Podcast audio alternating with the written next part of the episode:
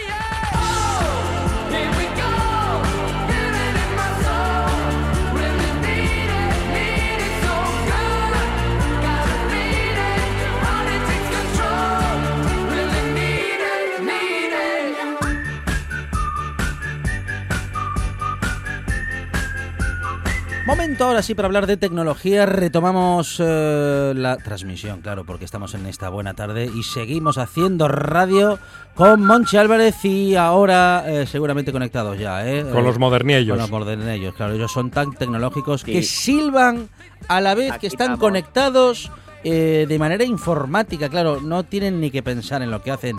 Dani Gallo, ¿qué tal? Buenas tardes. Hola, hola. O sea que el que sí va es Alberto Gombau, pero espere que no lo voy a presentar primero porque voy a decir que Dani Gallo eh, es mm, eh, integrante de Línea Uno. y Media Comunicación y también de Gap Media.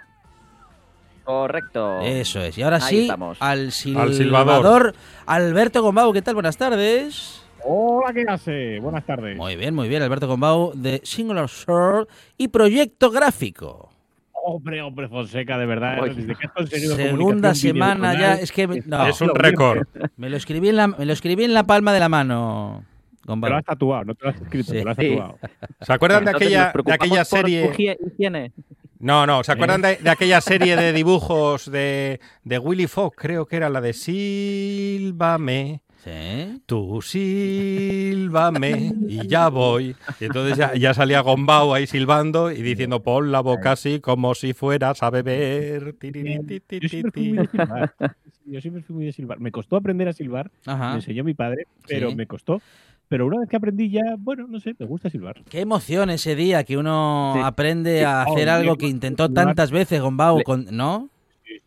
Pero luego, cambia la vida, ¿eh? Así Con los dedos, como para llamar a las ovejas, no sé. Eso no soy capaz. Hacer así, sí, los, los pitos. No, no, esto que silbas metiéndote los dedos El de Ah. meter los dedos y, me- y doblar la lengua hacia atrás. Oh, es, No, es, es no, que de vez en cuando lo intento y no No. me sale, Gombau. Pero el que sí, el ¿eh? Tengo Es que confesar el que el que- silbido 2.0. el que sí logré aprender es este que uno coge eh, el labio inferior ¿eh? Sí. y ah, como, si, como si fuera un Me Austria. voy a alejar del, del micrófono y... Ah, no me salió muy bien, ¿eh? Eh, Bueno, más o menos. Pero me, gu- me gusta la cara, la cara que se le queda, me gusta. Confiesa Juan Saiz que nunca lo vio en su vida. Eso es porque salía poco, Juan. Saiz. Sí, sí. Por un momento vi a Carlos II el hechizado en este estudio. Pero es muy efectivo, ¿eh? Es- Sí, sí, suena- suena llega- bien. Llega lejos, llega lejos. Sí, Este lo usábamos mucho en el parque para llamar las hash. Claro, sí, sí. eh, sí. que, que vienen, ¿no? Y para advertir. Para advertir a los Agua, colegas, agua, ¿no? De agua. que, eh, eh, Venía era agua, agua, agua, agua. agua, agua. Bueno, Pues, pues, ahora eh, estaríamos diciéndolo constantemente. Sí, sí. Agua, agua. Con cualquier tontería ya está uno en peligro ya, ¿eh? Ay, ay, ay. Bueno, um, Dani Gallo y Alberto Combau son... Que bien conocéis, ¿no? ¿Eh? Sí. Que bien conocéis la jerga, la jerga alternativa, ¿no? De agua, agua. Son, mucho- eh, son muchos años en los billares. Es que, claro, antes se pasaba más tiempo en la calle, Dani Gallo. Y va, Claro, claro. que era que no, se aprendía de todo. Antes, antes cuando yo iba mucho, bueno, mucho, iba bastante más al rastro, eh, sobre todo en Madrid, que, que ahora iba con mi padre los domingos y tal. Y sí, te acostumbrabas al, al cheli. Habla, habla un poquito más fuerte, Gombau, porfa. Te, te acostumbrabas al cheli que se, que se utilizaba mucho en el, en el rastro, en las zonas del rastro. Sí. Y, y lo que pasa es que se te olvida. De no usarlo se te olvida. Mm. Pero bueno. En fin. Gombao, que te perdemos. Gombao, te perdemos. Arrímate al micrófono. ¿Dónde está metido Gombao? A ver. Sí, no, no, a ver, hola, hola. Sí, hola. sí, no, no, sí, te escucha, escuchamos, pero muy bajito Pero en muy ese bajo, momento, muy bajito, Bueno, lejano, Muy bajo. Nada. huidizo. Descaque- Está con el agua, No, le dijisteis agua, agua, agua, y se, y se, y se alejó. Se fue, Claro, se Es como un boxeador, escucha la campana y se pone a boxear. Bueno, pues ahora escucha agua y se fue corriendo. Ah, bueno, le pasa lo mismo que, eh, bueno, que si- efectivamente si ve una sirena, una luz azul girando, pues hace lo mismo. Bueno, con Dani Gallo estamos preparados ya para hablar de tecnología, con Alberto Combau también, pero Sí. en todo caso vamos a empezar, Dani Gallo, por usted. Bueno, pues mira, eh, yo voy a aprovechar y antes de hablar de tecnología simplemente quiero mandar un saludo y es que el pasado viernes mi padre se jubiló ya por fin, así que Ajá. desde aquí le quiero mandar un saludo muy fuerte. Muy. Jaime Gallo, te apreciamos un montón y Descanso. que disfrutes de esta nueva etapa. Merecido descanso y ganado además con, eh, bueno, pues con Correcto. tantos años de trabajo. ¿eh? Jaime Gallo. 65. Sí, señor. Eso, eso. Bueno, y ahora entrando en, en materia, pues eh, a ver, a- esta semana ha sucedido una cosa, bueno, más bien a finales de la semana pasada ha sucedido, ha llegado una notificación por parte de Google, la cual la verdad que, que, bueno, que ha sido un batacazo bastante importante para todos aquellos que eh, llevamos guardando fotografías en la nube de forma ilimitada y gratuita durante eh, pues los últimos cinco años, ¿no? Eh, el sistema de Google Fotos eh, va a pasar a ser de pago a partir del año que viene. Y la verdad que em, era un sistema el cual personalmente utilizaba muchísimo porque simplemente te despreocupabas del almacenamiento de todos tus recuerdos, de todas esas fotografías que ibas haciendo con el teléfono, que, que al final son cantidades ingentes ¿no? de, de datos y de tamaño que estaban almacenando gratuitamente. Estaba claro que en algún momento seguramente eh, dijeran que, que, que se acabó el, el chollo, ¿no? Y bueno, parece ser que tras cinco años con, con el servicio activo eh, de una forma gratuita, pues eh, Google ha dicho que, que hasta aquí hemos llegado y que, bueno, todas las fotografías que tenemos almacenadas en Google Fotos van a seguir contando como espacio cero, pero a partir del año que viene, cuando empiece el sistema de pago que tienen, vamos a tener solamente 15 gigas de almacenamiento gratuito, que seguramente nos dé para guardar muchísimas fotos, pero que bueno, que ya no va a ser gratuito e ilimitado, como nos estaban ofreciendo hasta ahora. Vaya. Van a tener, ya, van a tener unos planes de pago eh, no muy, no muy caros, ¿no? Porque empezarán desde, desde un dólar con 99 por 100 gigas de almacenamiento, eh, 2 dólares con 99 para 200 gigas y 10 dólares mensuales por eh, un terabyte de, de almacenamiento. Pero bueno, ya hay que pasar otra vez por caja para poder eh, almacenar, ¿no? Pues nuestras fotografías. Bueno, eh, parece que los, la multinacional y hablando de algunas costumbres de la calle hacen un poco lo mismo, ¿no? El primero te lo regalan, el segundo te lo venden, Dani. Sí, sí, sí. De hecho, bueno, era se veía mm, se veía venir, ¿no? Que con el tiempo ocurriera alguna de estas eh, situaciones, ¿no? De que eh, cuando lanzan un servicio nuevo es normal que lo den de una forma gratuita, que es lo que lo que ha pasado y, y, bueno, la verdad que, que- que, mm, llevaban funcionando mucho tiempo de una forma tan buena. eh, que, que nada hacía pensar que, fuesen a llegar este momento tan rápido, ¿no? El que haya que pasar por caja. Pero bueno, ahí está, eh, habrá que valorarlo si realmente queremos seguir utilizando el sistema o si no, buscar alternativas.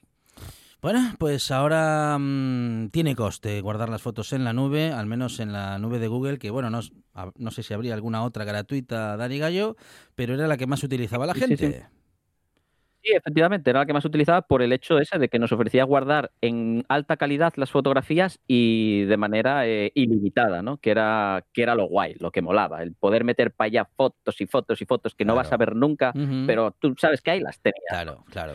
Bueno, habrá que seleccionar ahora, ¿eh? como hacíamos antes, y quedarnos con 36 o 37 fotos. Y el resto para diapositivas. Claro, Y claro. así se claro. las ponemos a las visitas. qué, qué bien quedaban aquellas reuniones de O sea, diapositivas. Estaba la los gente sábados esperando y los ese domingos momento. por la tarde. Ay, sí, queremos ver las diapositivas del último viaje a Benidorm. Sí, sí, Mm. efectivamente. Bueno, bueno. oh, ¿dónde, quedó, ¿Dónde quedó aquello? A ver si Alberto Gombau eh, es persona tecnológica en este momento y le podemos escuchar claramente. Alberto Gombau, la una. Ahí le escuchamos muy bajito, muy No, bajito. No, no sabemos qué pasa. Qué pena, qué pena. Oh. No le estamos escuchando y Bueno. igual le tenemos que llamar por teléfono. ¿eh? Bueno, a ver, que siga Dani Gallo mientras A ver. tanto. Venga, yo se- voy a seguir con otra noticia, ya que Alberto ha desaparecido de, Sí. de este- de esta plataforma de audio ahora mismo. Sí. Pues, está, ya- eh, está llamando por un, está llamando por un teléfono góndola en estos momentos.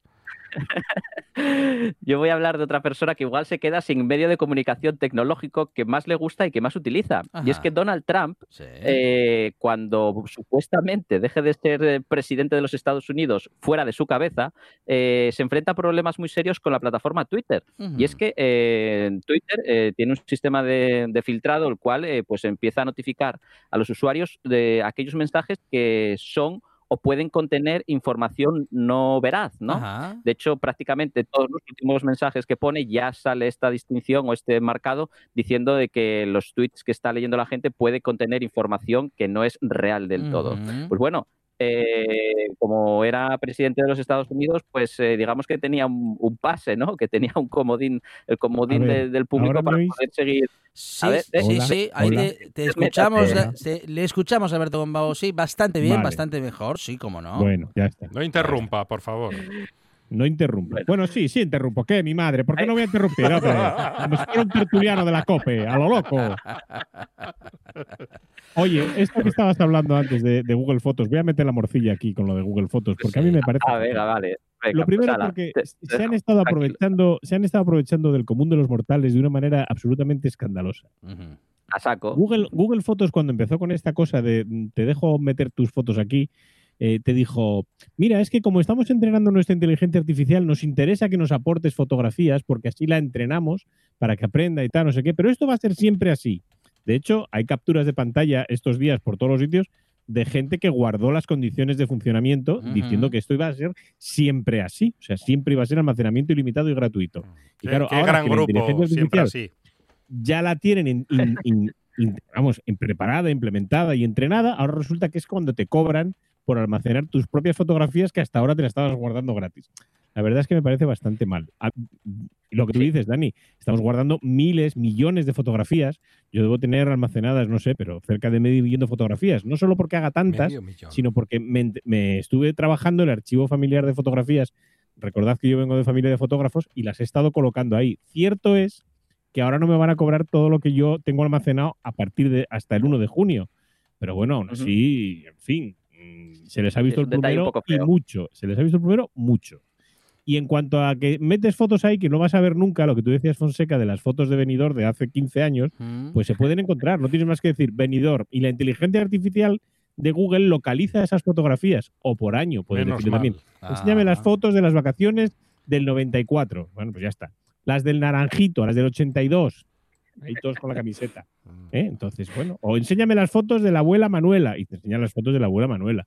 Que está muy bien, Es que- pero, chico, en fin. Cambiaron Ya Y es que la verdad que el, sistema de búsqueda que tiene, incluso por Mm. caras, ¿no? Por el rostro de la Claro, gente, es, es- claro. es muy bueno, ¿no? Que de hecho es un Sí, poco lo que se, está, se ha estado haciendo todo este tiempo, ¿no? Enseñar a la la inteligencia artificial de Google para, para que aprendiera todo esto. Mm, Bueno, fatal, eso- a mí me ha parecido fatal. Eso es cambiar las reglas a mitad de juego, Gombao. Claro, eso es lo que no se puede hacer. O sea, tú imagínate que a mí me encargan un trabajo y establecemos que la publicación que yo estoy diseñando va a tener 200 y pico páginas. Y de repente a mitad de trabajo me dice el cliente, oye, que no van a ser 200, que van a ser 400, pero te voy a pagar lo mismo. No, perdona. O decido Ya. yo, no, en vez de hacerte 200, te voy a hacer 100 y si quieres hacer más, me tienes... No, tampoco. O sea, la- las cosas en este caso hay dos jugadores. Cierto es que en todas las eulas, los acuerdos de licencia de utilización de, de uso, en todas las eulas tú firmas que las condiciones pueden ser modificadas por la parte proveedora en cualquier momento. Eso es así. O sea, tú no compras ese servicio, alquilas, entre comillas, en este caso porque era gratuito, alquilas el derecho de uso.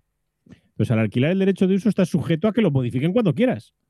O incluso a que te desinstalen la aplicación, como ocurre muchas veces en, en determinadas aplicaciones que desaparecen de las stores, incluso pueden desa- desactivar de esa aplicación en tus propios dispositivos. En fin, esto es así. Hay que leerse las condiciones para saber lo que pasa. Sí, señor. Ah, bueno, ah, leerse las condiciones y guardar, eh, cap- hacer capturas de pantalla también con esas condiciones para Sí, poder pero- reclamar en el futuro. Por eso te digo que aunque recuerdes las condiciones, Sí, en las sí. propias condiciones que te envían, te dicen que ellos son libres de modificarlas cuando quieran de forma unilateral. No hay nada que hacer. No tienes derecho ninguno a nada. Bueno, bueno. Pues nada, en las condiciones están incluidas las condiciones que les interesa a la multinacional. Claro, Claro. que para eso son los que escriben las condiciones. Efectivamente. Las En condiciones las- de la primera parte son iguales que las condiciones de la segunda parte, que afectan a la tercera parte para la parte de la par- primera parte. Ya sabes. Exactamente, eso es. Bueno, ¿cuánto nos ha enseñado Groucho Mars? eh? Sí, señor, hemos aprendido mucho con él. Eh, Y también dos huevos duros. Y lo que aprendemos con Alberto Gombao y Dani Gallo también cada semana. Bueno, aprendemos alguna cosa, Dani. Por cierto, vean, sí, vean. Gambito de Reina. ¿Cómo? Otro igual, Vale. otro. Gambito de Reina. Madre Véanla. Merece la pena. Sí, sí, la serie está muy bien. Ajá.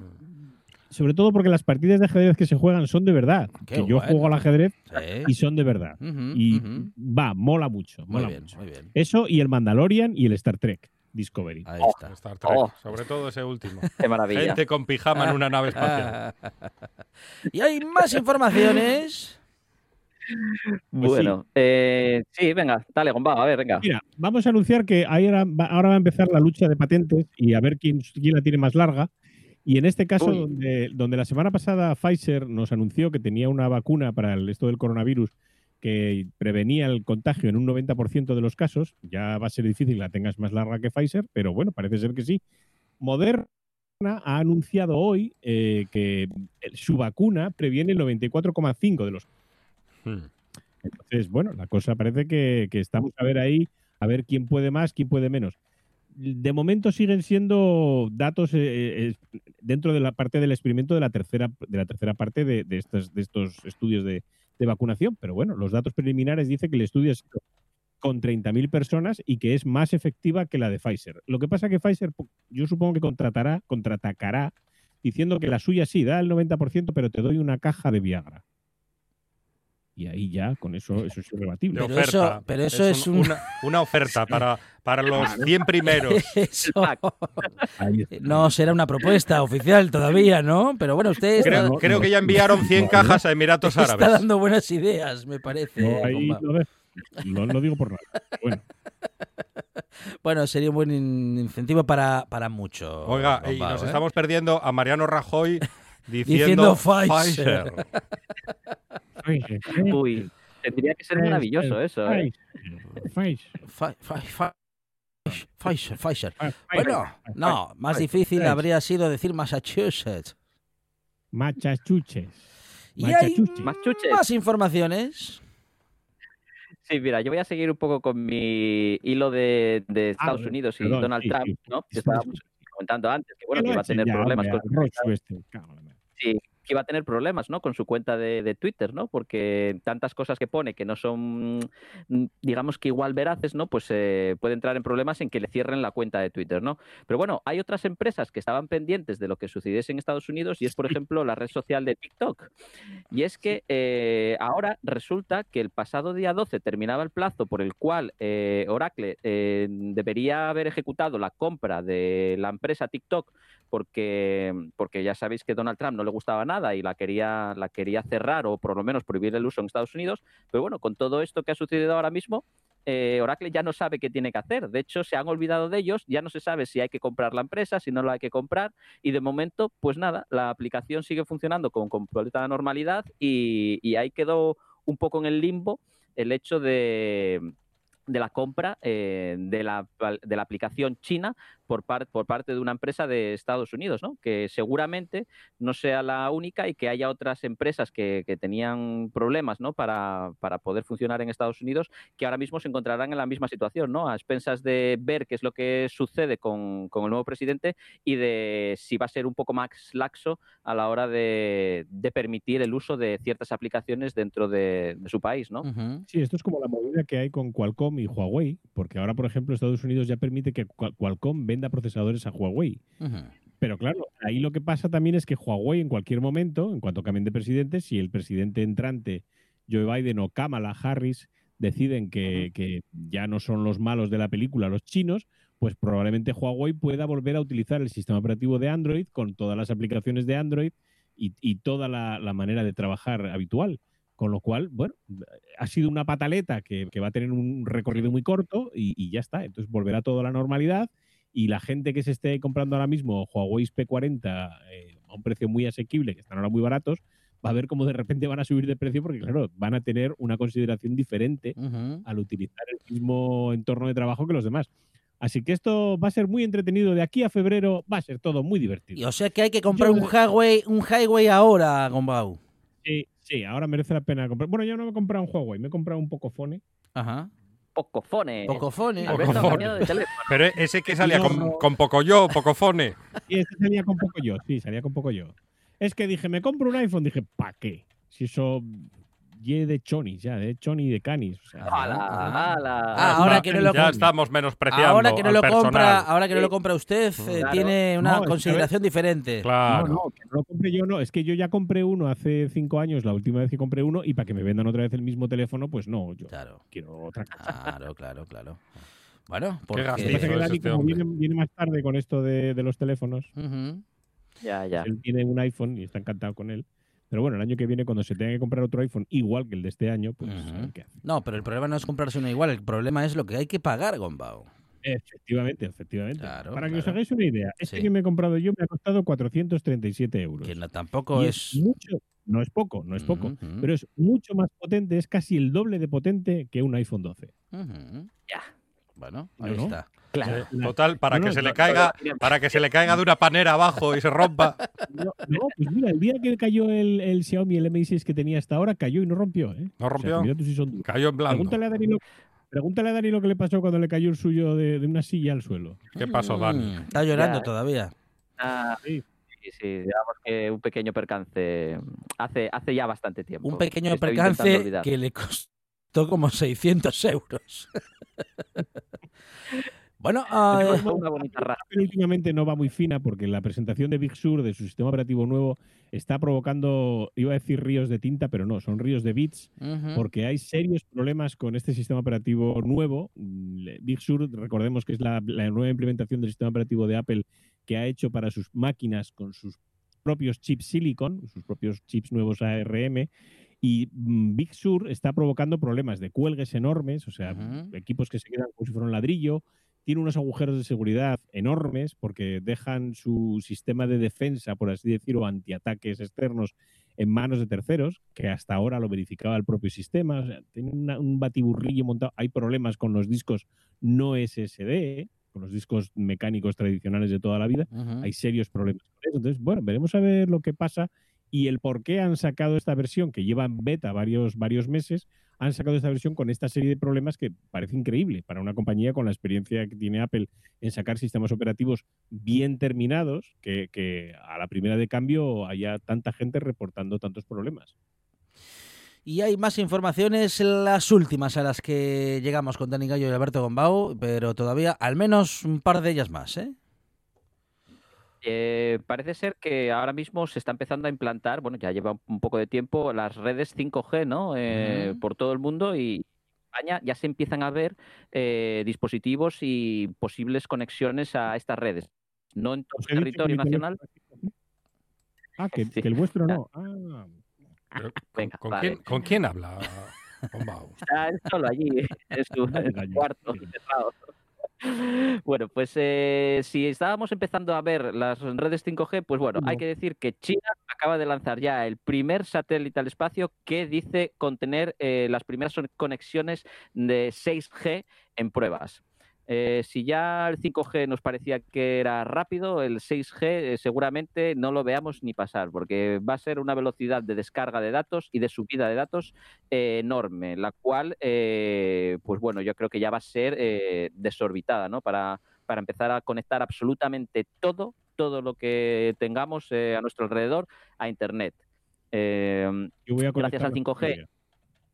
Gracias al 5G ya podemos decir que, que el Internet de las cosas o, eh, y todos estos dispositivos eh, pues van a tener una mejora importante, ¿no? Y de hecho se va a ver muy favorecido pues todo el tema de las conducciones automáticas de vehículos, etcétera, etcétera. Pues con el 6G, pues esto ya va a estar, vamos, más que implementado y funcionando a la perfección, ¿no? A mí me parece estupendo. Yo espero que mi siguiente coche no, pero el siguiente me lleve a donde yo quiera solo, sin tener que conducir. Incluso poder, si no hay sitio para aparcar, decirle, ahora vete a aparcar al garaje y ya te llamaré. Ambrosio. Ambrosio, lo vas a llamar. ¿Le va a poner Ambrosio al automóvil? Por supuesto, es un nombre muy elegante para, para un sirviente. Muy bien, muy bien. Ambrosio. Bueno, eh, va a poder cumplir su sueño de tener servicio Alberto Gombau. Hombre, no, servicio ya tengo, ¿eh? Ah, es- bueno, claro. claro, Cuando claro, no claro, tenía claro. servicio era hace, hace años, cuando Sí. vivía ahí al lado del parque, ahí no tenía servicio, pero ahora tengo servicio y ducha incluso. Uy, qué bien. Bueno, eh, ¿alguna noticia más? Pues mira, sí, una que me preocupa muchísimo, A ver. pero es que pff, no sé si voy a poder dormir. Canal Sur anuncia que quiere tener un Netflix y anuncia una plataforma con toda su programación y archivo para 2021. Ajá, A mí estas cosas me quitan el sueño, no me diga por qué. Porque me parece terrorífico. Imagínate cómo se llama este que sale en Canal Sur de bigote a todas horas ahí. Que, que- que- Juan y medio. Sí, Juan y medio que... Este, Pero gracias a Juan y medio, gracias a Juan y medio, los viejos de Andalucía se conocen y se quieren. Claro, si no te- pero tú imagínate tener eso ahí. mm, y luego Google Fotos no nos deja guardar las fotos. Hombre, por favor. Qué tremendo. No critique a Juan y medio, que es un crack. Sí, ya. Bueno. Es el, el- es el que- groucho, el groucho español. Crack es lo que hay que tomarse. pa- Dios, No, olvida. recaiga oiga, oiga. a estas alturas. Bueno, bueno. Estoy ya dejándolo, estoy casi ya a punto de infantil. Dios. Tecnología y cosas relacionadas en esta buena tarde. Sí, en- cosas, cosas, déjelo en cosas. En esta hora en la que Alberto Gombau y Dani Gallo han estado con nosotros una vez más poniéndonos al día. No sabemos muy bien de qué, pero al día nos han puesto. Gombau, gracias, un abrazo. Dani, hasta la próxima. Hasta luego. Ve a Gambito de Reina. ¿Quieres conocer Asturias huyendo de los tópicos? ¿Quieres viajar en el tiempo y vivir las grandes aventuras de la historia? No lo dudes, hoy es un buen día para viajar. Un buen día para viajar. Los sábados y domingos de 8 a 10 de la mañana. Un buen día para viajar con Pablo Vázquez en RPA. Ahora en RPA puedes rebobinar cuando quieras. Rebobinar cuando quieras. Accede a www.rtpa.es y disfruta del servicio a la carta de RPA. Toda nuestra programación donde quieras y cuando quieras. Buenos días, Asturias. Comenzamos jornada de martes. RPA, la radio autonómica. La radio autonómica.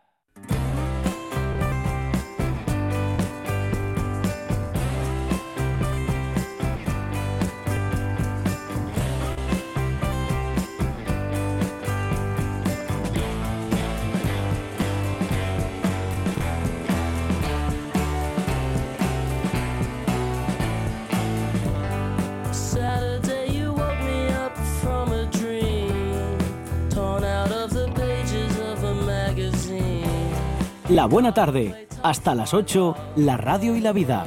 En directo, en RPA.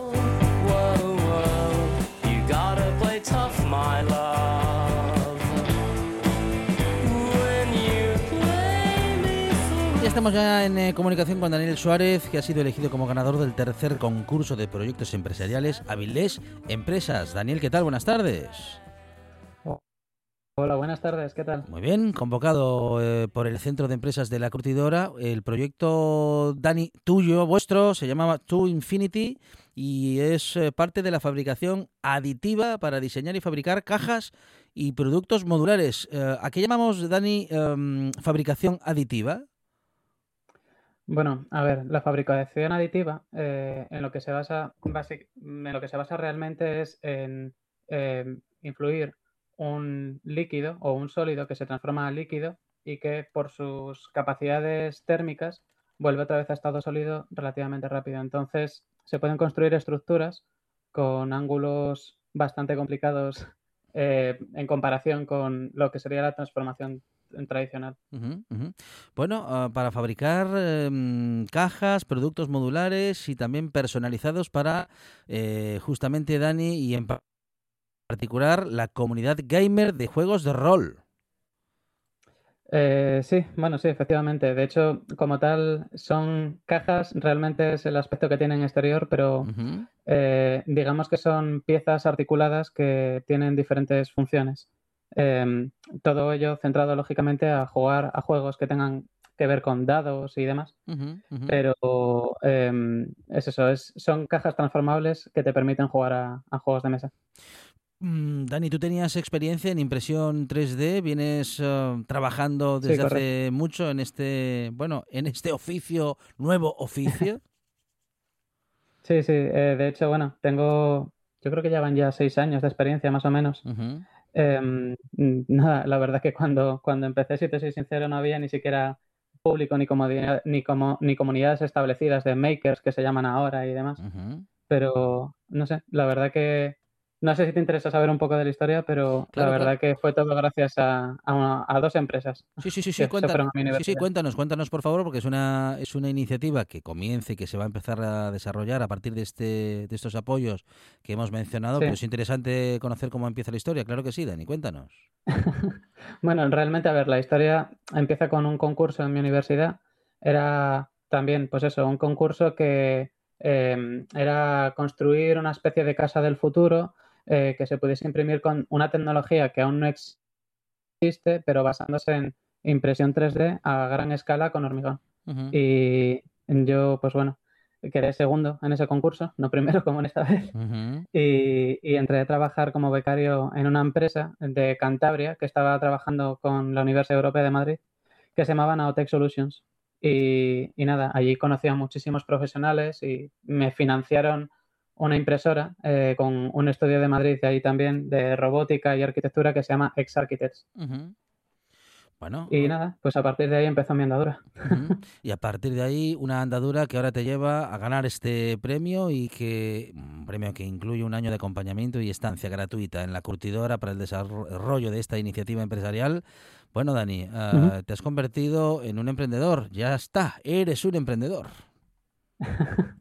Pues sí, la verdad, emprendedor por sorpresa prácticamente. Bueno, con iniciativa en todo caso y sabes que, Sí, sí, eso sí. mm, bueno, tener iniciativa es algo que ya te convierte en un emprendedor y a partir de aquí, ah, bueno, pues ya sabes, a pagar autónomos y a seguir trabajando. Sí, sí, no, no queda otra, la verdad. Eh, la verdad que fue simplemente eh, por un amigo que se estaba haciendo, de hecho, una tienda más friki que la que pretendo hacer yo de, de juegos de rol y modelismo. Y le dije, te voy a modelar, yo que sé modelar en 3D, te voy a modelar cosas para que no tengas que andar pagando licencias por internet y eh, a cambio, pues ya me darás un porcentaje de los beneficios o lo gestionamos como sea. Ya, ya lo hablamos en un futuro cuando tengas la tienda. Y de un día para otro, con una idea feliz que me dio una amiga, pues le llegué un día con este, un, un protoconcepto de la caja y, y me dijo, tienes que hacerte un Kickstarter con esto y la cosa pues fue a más. Y hasta ahora. Bueno, bueno, qué bien. Y más amigos con iniciativas y también con buenas ideas, ¿eh? Que te han dado, sí. vamos a decir que un buen, un, un buen, eh, bueno, eh, golpe inicial, ¿no? Una idea, una iniciativa que has desarrollado y que, bueno, seguramente, y lo ha valorado además así el jurado, eh, tienes eh, un nicho de mercado, ¿no? Por aprovechar y para, bueno, para el que vas a dirigir eh, o se podría dirigir la producción. Sí, bueno, claro. eh, de hecho, ya te digo, yo cuando, cuando empecé, bueno, vamos, cuando me inicié realmente en esto de la impresión 3D, ya se hablaba en su momento que, que era un sector en crecimiento y de hecho, si te soy sincero, yo a día de hoy pienso que la impresión 3D no se encuentra, al- no se encuentra al nivel de, de los ordenadores personales, pero sí que se está democratizando esa tecnología, igual que se hizo con ordenadores móviles y demás. O sea, mi abuelo que tiene 95 años está usando iPad para comprar en, en Amazon y ni siquiera sabe lo que es, ni siquiera sabe si está en Internet o no, pero él sabe que ahí puede comprar cosas. Y eso es por la facilidad que tienen los usuarios para acceder. Claro. Y eso es lo que se está pasando ahora mismo con la impresión 3D, Ujú. que está facilitándose. O sea que llegaremos a ese punto, digamos, bueno, no todas las generaciones ni todos los usuarios, pero sí a ese momento en el que no sabiendo muy bien cómo funciona, eh, bueno, lograremos usarlo igual por lo intuitivo del sistema. Sí, yo lo pienso así. Yo pienso que va a acabar siendo un electrodoméstico más de la casa, sinceramente. ¿Y cuál será el uso para, vamos a decir que para la sociedad en general? Eh, ¿Vamos a poder diseñar aquello que echamos de menos que no existe en el mercado? Bueno, eh, a ver, lógicamente eh, los software de modelado también se están volviendo cada vez más sencillos. Hay algunos que yo, sinceramente, antes de irme a la universidad, eh, aprendí por mi cuenta SketchUp, porque me apetecía y porque siempre me gustó el dibujo técnico y demás. Entonces, siempre fue algo que me llamó la atención, el trabajar en, en tres dimensiones. Y, pero bueno, independientemente de que sepas o no sepas modelar en 3D, si se simplifica lo suficiente eh, lo que sería el trabajar con impresoras 3D, si se te rompiese cualquier cosa de la casa, seguro que alguien te podría enviar un archivo y tú, o comprarle tú el archivo a alguien y, imprimirlo en tu casa y sustituir algo que igual habría que encargar desde China, que al final es la, no sé, es que no quiero decir otra vez democratización, pero al final es crear mini, mini empresas en tus casitas, mini fábricas que, que te solucionen la vida. Bueno, el futuro ya está aquí y esto nos lo demuestran muchas iniciativas y bueno, pues muchos proyectos como el de Daniel Suárez que ha sido elegido como ganador en ese tercer concurso de proyectos empresariales hábiles empresas convocado por el Centro de Empresas la Curtidora y que con su proyecto To Infinity, eh, bueno, pues eh, propone parte de la fabricación aditiva, es decir, con impresoras 3D para diseñar y fabricar cajas y productos modulares y personalizados para la comunidad de gamers de juegos de rol y World Gamers. Eh, Dani, tienes que anunciarnos y avisar cuando esté funcionando ya tu iniciativa, que será dentro de muy poquito, porque seguro que hay un público que lo está esperando. Sí, bueno, aparte de todos los amigos que tengo, que esos tienen ya los dientes largos con todas las fotos que les he ido enviando y vídeos y demás, eh, sí sé que hay muchas comunidades, tanto en España como fuera de España, eh, que yo pienso que les podría llegar a gustar el producto y potencialmente pues es algo nuevo que une conceptos que ya existen. Entonces, considero que hasta cierto punto sí que puede ser interesante. sí. Y en principio el proyecto yo lo veo más o menos dentro de tres meses empezar el proyecto, la campaña de Kickstarter o, o algo así. Daniel Suárez, eh, enhorabuena eh, por esta iniciativa, por haber eh, hecho con este premio, que sobre todo es una, un buen inicio para un proyecto que no tiene techo. Dani, gracias, enhorabuena. Muchísimas gracias a vosotros.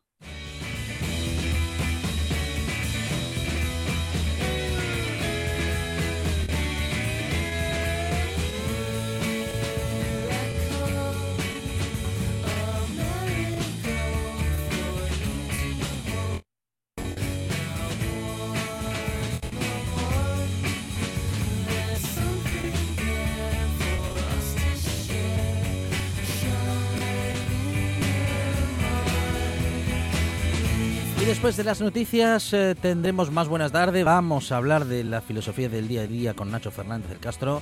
También tendremos Fotos Contadas con Fidi Fidalgo y hoy con un gran fotógrafo como Luis González Fernández.